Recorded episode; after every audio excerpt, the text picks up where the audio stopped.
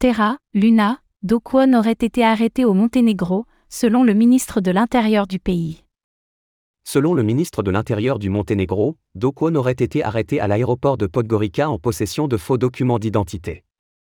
Il est difficile de déterminer la suite des événements, car le Monténégro n'a pas d'accord d'extradition avec la Corée du Sud. Toutefois, Do Kwon devrait tout de même être traduit en justice, ce dernier faisant l'objet d'une notice rouge par Interpol.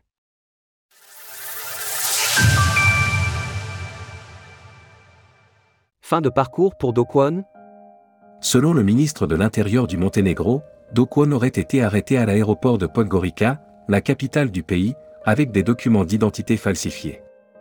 Le ministre précise qu'une confirmation finale de l'identité doit être effectuée.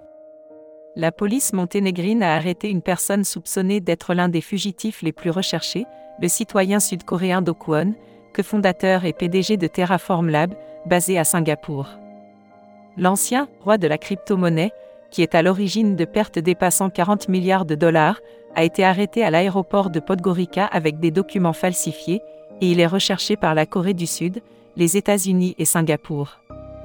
Nous attendons la confirmation officielle de l'identité.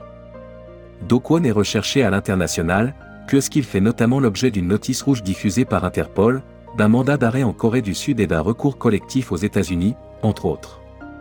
Aux dernières nouvelles, le fondateur de Terra s'était réfugié en Serbie en fin d'année dernière, selon les autorités sud-coréennes.